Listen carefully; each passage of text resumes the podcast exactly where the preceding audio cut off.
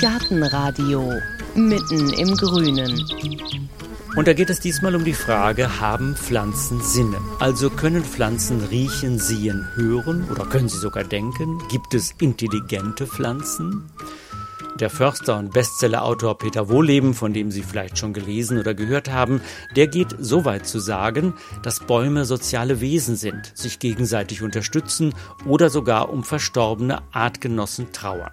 Natürlich gibt es Forscher, denen sträuben sich bei solchen Vermenschlichungen die Nackenhaare, und es gibt die Forscher, die sagen, ich würde es vielleicht anders ausdrücken, aber vieles von dem, was Wohleben so schreibt, stimmt. Das ist schon seit Jahren auch wissenschaftlich belegt. Und einer dieser Forscher, der viel von den Sinnen der Pflanzen hält, ist der Zellbiologe Professor Dieter Volkmann. An der Universität Bonn hat er gelehrt und geforscht und dort, im Botanischen Garten von Bonn, hat sich Heike mit ihm getroffen. Ich bin eine Viertelstunde zu früh an unserem Treffpunkt am Eingang des Botanischen Gartens der Uni Bonn, genau wie Professor Dieter Volkmann. Raumgreifenden Schritten kommt der drahtige Mann mit dem schlohweißen Haar und dem schwarzen Rucksack auf dem Rücken auf mich zu. Ich habe den Eindruck, er freut sich auf unseren Spaziergang, obwohl es aus grauen Wolken immer wieder nieselt. Deshalb besuchen wir uns als erstes ein trockenes Plätzchen unter den ausladenden Zweigen eines mächtigen Nadelbaums. Dieter Volkmann wirft ihm gleich einen prüfenden Blick zu. Taxus baccata wird es sein, deren rote Früchte, die wir jetzt hier nicht sehen, ein Molekül enthalten, da sind wir schon in der Zellbiologie, ein Molekül produzieren, das in der Krebsforschung zur Chemotherapie eingesetzt wird. Taxol. Ein Molekül, das bei der Zellteilung entscheidend eingreift und die Krebszelle muss an ihrer Teilung gehindert werden und das macht dieses Taxol. Das haben wir im Labor für alle möglichen anderen Versuche natürlich auch genutzt, um Zellteilungen bei Pflanzen zum Beispiel anzuschauen, wirkt dort ganz genauso. Sie sind zwar Zellbiologe, aber könnte ich Sie auch als Pflanzenverhaltensforscher beschreiben oder geht das zu weit? Nach meiner Pensionierung vielleicht, ja. Warum wenn vorher man, nicht? Wenn man genügend Zeit hat, auch mal über den Rand zu schauen und nicht nur durch Unterricht, Forschung und andere Dinge Projekte zu schreiben aufgehalten wird und beschäftigt wird, dann schaut man gerne auch über den Rand und das habe ich insofern getan, indem ich die letzten 20 Jahre meines Unterrichts jährlich mindestens eine Exkursion ins Freiland, zum Beispiel nach Thüringen, aber auch an die Küste des Mittelmeers am Fuße der Pyrenäen abgehalten habe, was die Studenten begeistert hat, was mich begeistert hat. Und äh, daraus haben sich dann so Dinge ergeben, dass wir die Pflanze ganzheitlich zu betrachten haben, eben nicht nur auf zellulärer Ebene, nicht nur einzelne Signalwege uns anschauen und hinterher wissen, was vorne reingeht und hinten wieder rauskommt zum Beispiel, aber dass man ein größeres Konzept sich anschaut und ein größeres Konzept behandelt und das war unser Anliegen. Jetzt stehen wir hier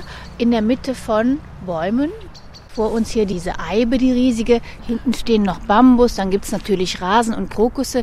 Und wir sehen jetzt natürlich diese ganzen Pflanzen, können uns die angucken, hören vielleicht auch, wie die Blätter rascheln, wenn wir da jetzt durchgehen durch das Laub. Meinen Sie, die Pflanzen nehmen uns auch wahr? Schwierige Frage gleich äh, zu Anfang. Sehr schwierige Frage. Inzwischen gibt es Kollegen, und das sind jetzt gar nicht wir, sondern zum Beispiel der Kollege Baldwin in Jena am Max-Planck-Institut, die glauben oder sind der Meinung und wissen eigentlich schon, dass Pflanzen über ein System ihre Umgebung so weit wahrnehmen können, dass sie wissen, es hat sich jetzt etwas verändert im Vorbeigehen von uns. Natürlich ganz besonders ist das der Fall, wenn die Sonne scheint, wenn wir sie beschatten, wenn sie also feststellen, ah, die eigentliche entscheidende Quelle für uns Pflanzen, die Sonne, mit der wir Photosynthese betreiben, die ist gestört, die ist verändert. Für einen kurzen Eingang vielleicht, nur das würden Sie sicherlich feststellen aber auch viele andere Dinge. Bei der Anmoderation haben Sie eben gesagt, Herr Volkmann, der erzählt schon mal, dass Pflanzen sich untereinander unterhalten von mir aus oder dass sie sehen, dass sie schmecken, dass sie riechen, dass sie fühlen, das heißt Berührungen feststellen. Und da haben Sie erwähnt, hören. Mit hören bin ich heute immer noch vorsichtig. Vor 25 Jahren, als ich der Bildzeitung dieses Interview gab, war die Bildzeitung oder der Redakteur entsetzt über das, was ich überhaupt sagte. Inzwischen hat sich sehen, fühlen, riechen, schmecken, alles bewahrheitet, noch als Schwerkraftwahrnehmung, also Orientierung im Raum, alles bewahrheitet. Am Hören arbeiten wir heute noch. Ich nicht mehr, aber meine Kollegen sehr, sehr intensiv. Und ich bin auch sicher, dass sich das auch als positiv erweisen wird, dass nämlich Frequenzen, Schall, unterschiedliche Frequenzen wahrgenommen werden können und dass die Pflanzen dafür ein System besitzen, das vielleicht ähnlich empfindlich ist wie das in unserem Innenohr, womit wir ja auch hören. Wenn eine Pflanze wie auch immer hört, was bedeutet das? Das können wir jetzt natürlich überhaupt nicht, noch nicht sagen. Wir sind froh, wenn wir überhaupt nachweisen können, dass die Pflanze Frequenzen unterschiedlicher Art wahrnimmt und vielleicht beantwortet. Und da gibt es zurzeit äh, faszinierende Experimente, dass zum Beispiel eine Pflanze das Geräusch einer anfliegenden Hummel vom Geräusch einer anfliegenden Biene unterscheiden kann. Das, sind ja die Insekten, die die Pflanzen bestäuben, die also für die Pflanzen ganz, ganz wichtige Kooperationspartner sind. Die Pflanze ist in der Lage, dieses Geräusch festzustellen, zu darauf zu reagieren. Manche reagieren vielleicht durch Bewegung ihrer Staubgefäße, dass die besonders gut repräsentiert sind. Andere aber reagieren mit der Produktion von Nektar, machen also den Bestäuber so ein bisschen abhängig von sich selbst. Es gibt Zucker, wenn du wiederkommst und an die nächste Blüte gehst. Das heißt also, die Pflanzen manipulieren ihre Umgebung. Wir können uns fragen, ob sie auch uns manipulieren. Nicht wir, die Pflanze, sondern die Pflanze uns manipuliert. So, da kommt gerade die Sonne raus. Da sieht man jetzt Licht und Schatten. Immer noch auf der dicken Eibe, vor der ja. wir stehen. Wenn wir jetzt dahin gehen, dann nimmt sie uns wahr, weil wir Schatten machen? Das könnte sein. Wir können viele Fragen so direkt aus dem Journalistenbereich oder auch aus dem Bevölkerungsbereich können wir einfach nicht auf Anhieb beantworten. Es fehlt noch ungeheuer viel an Wissen. Okay, aber Sie haben gesagt, Sie kann fühlen, die Pflanze. Also könnte sie fühlen, wenn wir die jetzt anfassen am Stamm? Am Stamm wird wieder fraglich sein. Es wird ganz bestimmte Bereiche bei der Pflanze geben, die besonders empfindlich sind gegen Berührung, andere, die weniger empfindlich sind gegen Berührung. Wir haben ein Experiment gemacht. Da haben wir zwei Pflanzen, die eine immer gestreichelt, dreimal am Tag zwischen Zeigefinger und Daumen und die andere unbehandelt gelassen als Kontrollpflanze. Und wir stellten fest, nach zwei Wochen war die gestreichelte, was meinen Sie, dicker, kleiner, kürzer. Die nicht gestreichelte war länger gewachsen und fiel dann schließlich um. Das wunderte uns, da haben wir reingeschaut, dann haben wir Zellbiologie betrieben und das ist dieser ganzheitliche Ansatz. Wir schauen zu, was macht die Pflanze und jetzt haben wir den Eindruck, da tut sich eventuell was auf zellulärer Ebene. Wir gehen in die Tiefe, schauen im Mikroskop nach und stellen fest, Festigungselemente, die wir anfärben können unter dem Mikroskop, waren in der verdickten, in der kürzeren, in der gestreichelten Pflanze viel ausgeprägter vorhanden als in derjenigen, die umgekippt ist. Sie hat halt keinen Stand, hat kein Festigungselement oder weniger Festigungselemente gehabt und sah von innen auch ganz anders aus, nicht nur von außen. Das sind so die Dinge, die man zusammenbringen möchte und zusammenbringen muss. Dieses, was man als Touch Genes bezeichnet hat im amerikanischen oder im englischen, der englische Ausdruck, Gene, die auf Berührung induziert werden, also ihre Aktion aufnehmen, die wurden vor 20, 25 Jahren auch belächelt und gesagt, ach, das gibt es nicht, das kann gar nicht sein. Bis die Genetiker schließlich doch diese Gene fanden und sagten, oh ja, Pflanzen berühren, das ist überhaupt kein Problem mehr für uns. Das können sie. Wir haben das Gen dafür. Das ist natürlich eine sehr noch unterhalb der zellulären Ebene oder in der zellulären Ebene, auf der genetischen, auf der molekularen Ebene ein weiterer Ansatz, in dem man sich auch verlieren kann, wenn man nicht die Gesamtpflanze wieder ins Auge fasst.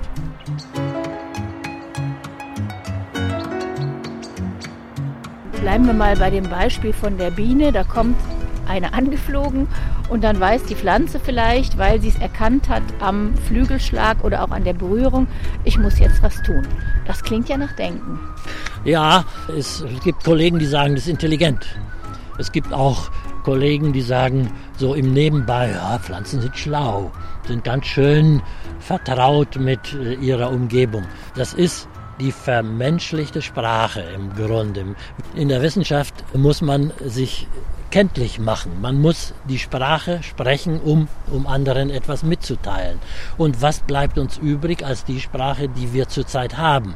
Wir haben zwar jetzt in den letzten 20 Jahren, sagen wir mal, insbesondere meine Kollegen Baluschka und Mancuso und Trevavas und auch äh, Wohlleben, die haben entdeckt, äh, dass so etwas vorhanden ist, diese Sinnlichkeit oder die Sinne der Pflanze. Aber es gibt keine Sprache, um jetzt äh, dieses auszudrücken. Und es sind analoge Prozesse, die wir erkennen und sehen, die in der Pflanze stattfinden wie bei uns. Der Sehprozess verläuft nicht viel anders ab der Fühlprozess. Häufig sind es ähnliche oder sehr gleiche Rezeptormoleküle und auch Moleküle, die dann als Signale wieder innerhalb der Pflanze weitergegeben werden. Mit Hilfe von Hormonen, solchen Botenstoffen, sind die Pflanzen in der Lage, genau das Gleiche zu tun wie wir. Okay, wir haben also mehr das Problem, dass wir sagen denken, weil wir das dann mit dem Menschen vergleichen. Genau das ist das Problem. Darwin hat schon 1872 oder so, vielleicht auch 82, gesagt, der unterirdische Teil der Pflanze, die Wurzel, die kann man als Gehirn gleichsetzen mit dem des Regenwurms oder, oder so etwas ähnliches. Daraufhin haben wir das auch schon mal in N. Zitiert und das war der Aufstand natürlich. Pflanzen sollen jetzt auch noch ein Gehirn haben. Sie sind intelligent. Was heißt das denn? Das kann man natürlich fragen, aber wir haben keine andere Sprache dafür. Früher hat das Wort pflanzliche Hormone durfte man nicht benutzen, denn das war reserviert für den Menschen und für die Tiere. Pflanzen haben keine Hormone zu haben, sagen unsere dogmatischen äh, Kollegen natürlich. Andererseits führt diese Terminologie dazu, dass sich ganz andere Gruppen am Rande und weit vom Rande entfernt, Psychologen, Philosophen und weitere andere Wissenschaftsgruppen sich dafür interessieren und sich fragen, müssen wir eigentlich das Wort Gedächtnis, müssen wir das Wort Intelligenz, müssen wir Bewusstsein, müssen wir Denken neu definieren, brauchen wir neue Konditionen, brauchen wir neue Gesichtspunkte, unter denen wir das fortan behandeln wollen. Wenn wir jetzt noch mal zu dem Denken kommen, da haben Sie jetzt schon Darwin angesprochen und die Wurzel erwähnt. Haben Sie dafür Belege gefunden, dass Pflanzen über die Wurzeln ihre Entscheidungen treffen? Also das ist offensichtlich, nehmen wir jetzt mal Bäume, die Bäume und alle Pflanzen haben einen unterirdischen Bereich, der um ein Vielfaches größer ist als der oberirdische Bereich. Der unterirdische Bereich nimmt Wasser auf und Nährstoffe. Der oberirdische verbraucht Wasser und er verbraucht Nährstoffe. Und das muss schon innerhalb einer jeden Pflanze, muss das in Balance sein. Wenn die oberirdischen Blätter zu viel bei großer Hitze, Sonneneinstrahlung etc., wenn die zu viel Wasser abgeben, durch die Spaltöffnung. Dann werden die als erstes mal geschlossen und so weiter und so fort. Das ist auch wieder ein komplizierter Mechanismus. Aber es kann sein, dass das nicht ausreicht. Dann gibt es eine Botschaft in den Wurzelbereich, aufgepasst, da ist irgendetwas stimmt nicht, wir müssen uns anpassen. Oder die Wurzel meldet nach oben nicht mehr genügend Wasser da. Passiert auch wieder durch Moleküle wie Hormone, Signalstoffe, elektrische Signale gibt es ja inzwischen auch zuhauf in Pflanzen nachgewiesen, über die innerhalb einer Pflanze sowas kommuniziert werden kann. Man kann nichts anderes sagen, als dass es kommuniziert wird. Was soll ich für ein anderes Wort dafür nehmen? Dass oberirdischer Bereich und unterirdischer Bereich miteinander ja, kommuniziert. Und das, das Erstaunliche ist ja, dass ich auch gelesen habe, Sie haben ja gesagt, ich soll vorher noch einen Artikel lesen, habe ich ja, auch gemacht. Schön, ja Vielen Dank. Ähm, dass Wurzeln zum Beispiel, wenn die sich ihren Weg suchen, nie an Hindernisse stoßen, dass die sich vorher auch entscheiden, wachse ich rechts dran vorbei, wachse ich links dran vorbei. Was heißt das? Ja, dass sie immer den günstigsten Weg suchen. Das wird auch manchmal daneben gehen. František Baluschka hat da auch Experimente gemacht. Ihr Nachfolger? mein Nachfolger im Institut hier in Bonn. Die haben Experimente gemacht, wie sie im Tierbereich zuhauf vorkommen. So ein Y-Versuch. Man lässt eine Pflanze auf ein Y-Röhrchensystem zuwachsen und in dem einen Teil ist irgendein Molekül, das interessant ist für die Pflanze und der anderen ist, ist gar nichts, ist Kontrolle oder sowas. Die Wurzel wird also schon aus der Ferne sehr schnell in die Richtung auf das Molekül, das sie interessiert und das sie benutzen kann. Darauf wird sie zuwachsen. Das heißt also, sie kann eine Entscheidung fällen zwischen alles und nichts, zum Beispiel zwischen Gut und Böse, sage ich jetzt mal, sehr vermenschlicht. Das, was František Baluschka jetzt immer wieder findet und andenkt, mit Stefano Mancuso äh, zusammen oder vielen anderen auch. Das ist so überraschend und so neu. Zum Beispiel, dass sie sich ausgedacht haben, das Wurzelsystem könnte genauso arbeiten wie ein Schwarm, ein Vogel- oder Fischschwarm. Dass die einzelnen winzig kleinen Teile in der Wurzel miteinander kommunizieren und der Pflanze immer sagen, das ist ein dezentralisiertes Kommandozentrum oder Kontrollzentrum. Die Pflanze muss so viel berücksichtigen und so viel wahrnehmen und umsetzen. Es muss ein dezentrales Integrationssystem geben. Es muss über alle Signale, das sind ungeheuer viele und die sind sehr vielfältig, über die muss integriert werden und der beste Weg gefunden werden. Und das, dazu gehört etwas mehr als nur eine Maschine, die so und so reagiert. Das ist schon etwas ganz Erstaunliches, dass es äh, sowas wie ein Schwarmverhalten vielleicht im unterirdischen Bereich des Baumes oder der Pflanzen geben kann. Das alles ist in den letzten Jahren äh, irgendwie herausgekommen, auch dass eine Pflanze ihren Nachbarn erkennt, ob er freundlich ist, das heißt, ob er aus der gleichen Familie kommt, oder ob er Konkurrent ist, der vielleicht mit Gift irgendetwas äh, gegen ihn tun könnte. Und haben Sie schon unter einen Walnussbaum mal geschaut, was dort an Pflanzen wächst? Nicht viel. Nichts, nahezu nichts. Ne? Das sind so Beispiele, da muss man sich fragen, warum nicht? Ist der Baum, ja, warum nicht unter dem Walnussbaum? Fragen, fragen Sie. Zu ja, Recht, frage ich ne? Sie. Ja, ne? Da werden eben auch schon äh, Stoffe wieder produziert, die von allen anderen nicht, heute sagt man, gutiert werden. Und wie sieht es aus mit konzertierten Aktionen, dass Pflanzen zusammen agieren? Ja, äh, also das war eines der ganz frühen Beispiele, dass wir äh, in dem Film äh, Das Leben der Pflanzen, was wir mit Arte gemacht haben. Der Ausgangspunkt war ein Experiment, das in der Steppe in Afrika gemacht wurde mit eingezäunten Akazien, die von Antilopen angefressen werden. Die Akazie merkt, dass sie angefressen wird, also das nimmt sie wahr. Daraufhin entsteht in der angefressenen Akazie zunächst ein Abwehrsystem, das da heißt Tannin produzieren, also einen Giftstoff produzieren, damit die das nicht mehr weiterfressen. Gleichzeitig gibt diese angefressene Pflanze aber ein Hormon frei, Ethylen, ein gasförmiges Hormon, das bei der Nachbarakazie genau den gleichen Prozess anschiebt, nämlich die Produktion von Giftstoffen. Das heißt, diese Akazie wird schon weniger gern von den Antilopen angefressen.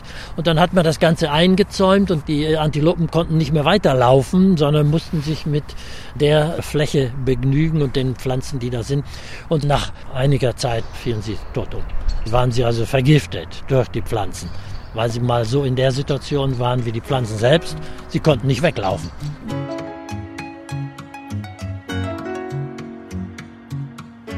Sie haben erwähnt, dass man ja manche Sachen auch erst sieht, wenn man die über einen längeren Zeitraum filmt. Was gab es denn da für Situationen, wovon Sie selber überrascht waren, was Sie da schon entdecken konnten durch Filme?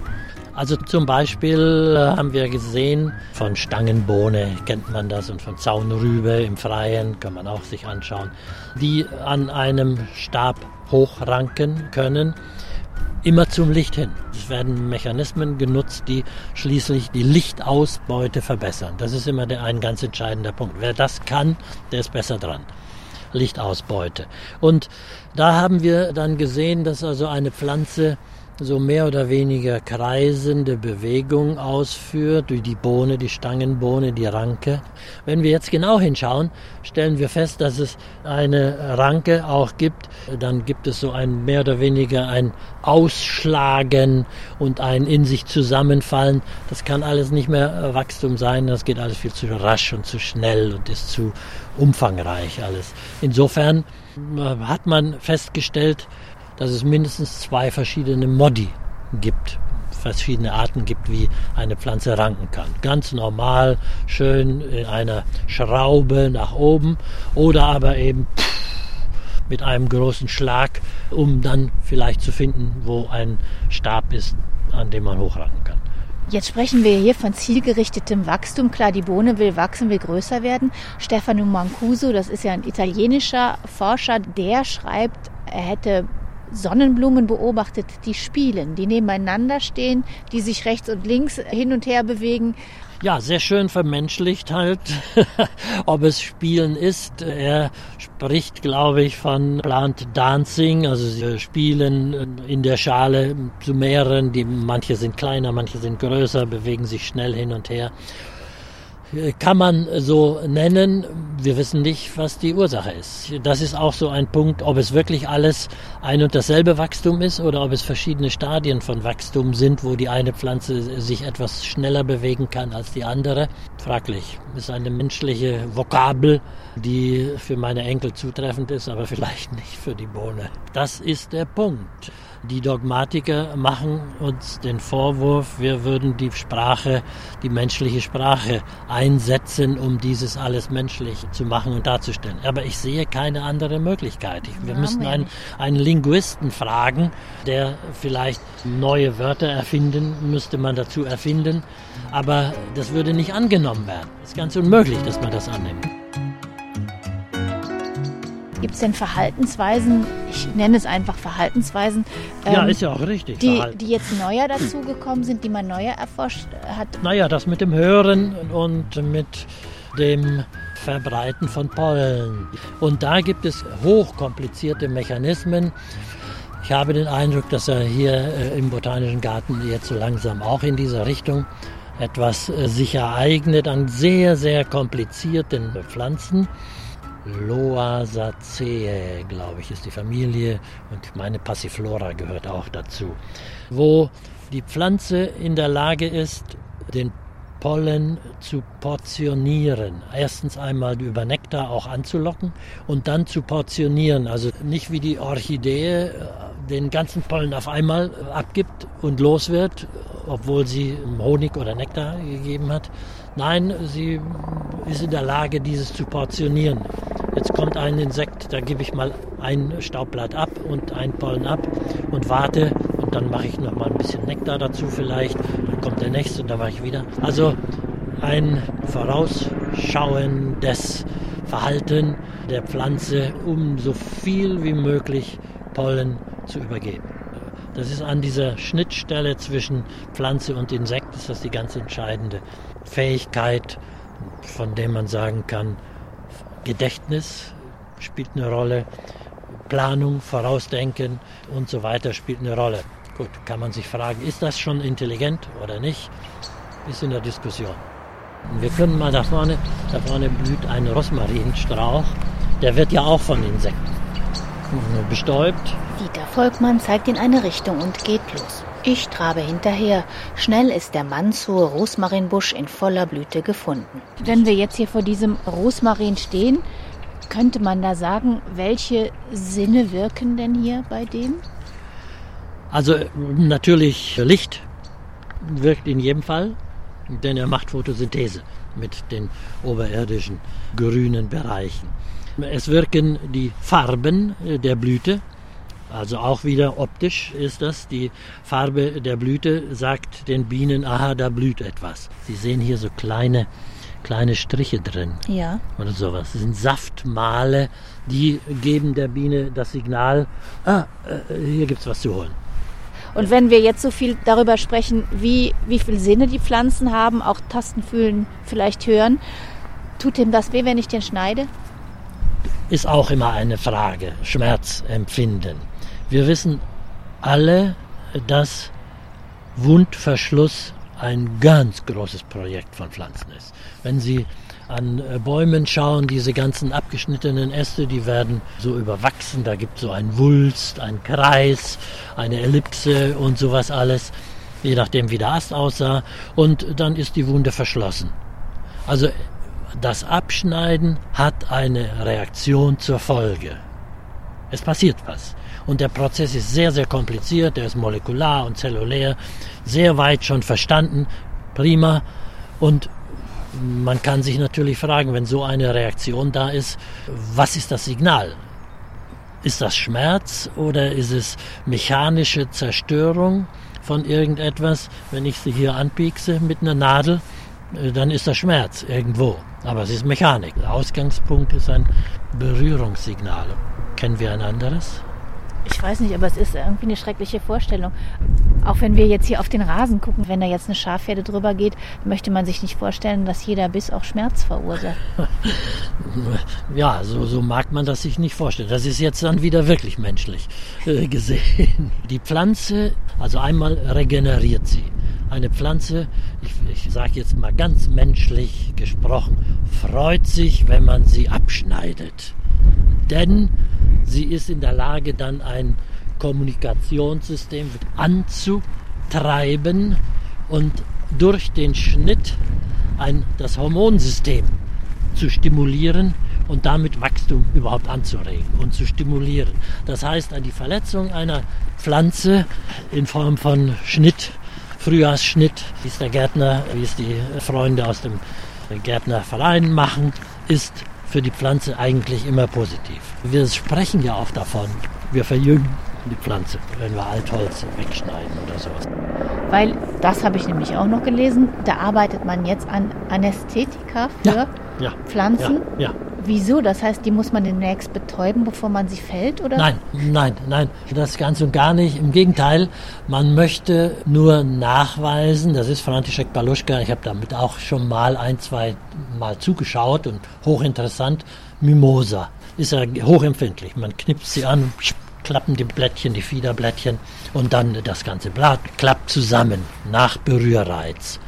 Wenn man diese anästhetisiert mit Chloroform oder den üblichen Anästhetika, die man früher, heute benutzt man sie für den Menschen auch nicht mehr, die man früher benutzt hat, man sie chloroformiert zum Beispiel, da kann man knipsen, so viel man will, sie tut nichts. Sie hat das Bewusstsein verloren, sage ich jetzt mal. Bösartig. Das, was sollen wir anderes sagen? Sie erkennt ihre Umwelt nicht mehr. Sie weiß nicht, dass sie gezwickt wird. Wird aber irgendwann wieder wach? Wird von František Baluschka in die Aufwachphase, also die intensive Station gebracht und dann wird sie entchloroformiert und nach einer Dreiviertelstunde oder Stunde, dann ist sie wieder in der Lage zusammenzuklappen. Und Zurückgekehrt, die Sensibilität. Und, und was habe ich davon, dass ich das weiß, dass ich eine Pflanze chloroformieren kann? Das sagt nur, dass sie nicht viel anders reagiert als der Mensch auch und als viele andere Organismen auch. Es hat keinen offensichtlichen Nutzen jetzt für die Pflanze selbst, aber es sagt uns Wissenschaftlern oder da sagt der Wissenschaft und natürlich auch der Öffentlichkeit, eine Pflanze kann genauso dieses unter Antiästhetika nicht leisten und später, wenn es weggenommen wird, wieder leisten. Und man sieht einfach, wir suchen immer wieder den Vergleich, weil wir es sonst auch gar nicht verstehen. Das ist ja auch ganz geht normal. Nicht das geht nicht anders. Das geht nicht anders. Die dogmatischen Kollegen haben den falschen Ansatz gehabt und gesagt, ihr müsst eine neue Sprache erfinden. Wenn wir die hätten erfinden müssen, für jedes, was wir jetzt besprochen haben, wir wären nie irgendwo wahrgenommen worden. So langsam schlendern wir zurück. Und als wir an einem riesengroßen, über 20 Meter hohen Nadelbaum vorbeikommen, da hält es Dieter Volkmann nicht mehr auf dem Weg. Ein Blick nach rechts, ein Blick nach links, ob nicht gerade ein Gärtner in Sichtweite ist, der sieht, dass wir den Weg verlassen, und schon ist er dran an dem Baum, ganz nah dran und streicht begeistert über den mehrfarbigen Stamm. Guck mal, guck mal hier, diese, hier dieses Grün. Fantastisch, fantastisch. Das habe ich noch nie gesehen. Was Nein. ist das für ein Baum? Ein chinesischer Tempelkiefer, Pinus pungana. Also ich meine, da sind wir ja eigentlich wieder beim Thema sinnlich, bei dieser Tempelkiefer. Da sind hier äh, hellgrüne, dunkelgrüne, rote Flächen, gelbe, die ineinander, gelbe. gelbe. Das ist so wunderschön. Da fragt man sich auch, machen die das vielleicht auch um uns zu erfreuen, natürlich. Schöne Pflanzen machen das, um uns zu erfreuen. Die Orchideen machen das auch, um uns zu erfreuen. Ja, wir behandeln sie dann ja auch besser. Das hoffe ich auch und denke ich auch. Das ist schon wahr. Jetzt stehen wir neben so einem wunderschönen Baum. Wenn man den jetzt mal in den Arm nimmt, so. Schön, ne? ist schon schön. Meinen Sie, die merkt das? Nein, nein, also ich, ich würde sagen, sie merkt es nicht. Aber wir merken es. Wir merken, dass davon eine Freude ausgeht, dass eine gewisse Sicherheit vielleicht auch ausgeht, Beruhigung ausgeht und damit leistet die Pflanze oder der Baum auch eine ganz was anderes noch, außer für sich selbst. Er leistet was für uns. Und das ist sehr schön. Sehr schön, dass wir hier auch noch hingegangen sind.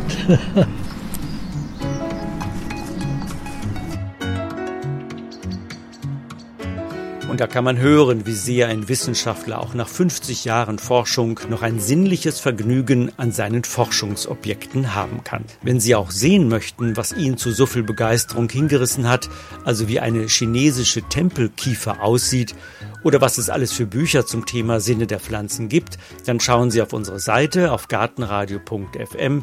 Da haben wir Bilder und Informationen zusammengestellt. Danke fürs Zuhören, sagen Stefan Quieditz und Heike Sikoni.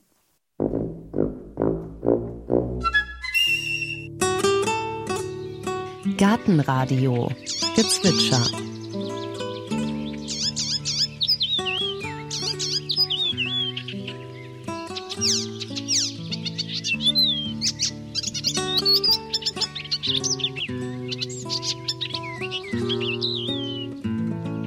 Das war der Gelbspötter. In der nächsten Folge hören Sie Gartentipps vom Profi. Und da bekommen wir Tipps von Gärtnermeister Yannick Weber, wie man Stauden kombiniert. Ist ja nicht so einfach, ziemlich beste Freunde im Staudenbeet zu finden. Wer passt zu wem? Gelten so Regeln wie gleich und gleich gesellt sich gern oder Gegensätze ziehen sich an? Wir suchen eine gute Kombination, die pflegeleicht ist, das ist ja oft der Anspruch, die sich lange erhält, die beide auch die gleichen Ansprüche haben, die gleiche Voraussetzungen erfüllen müssen und die miteinander kombiniert noch schöner sind als einzeln wären.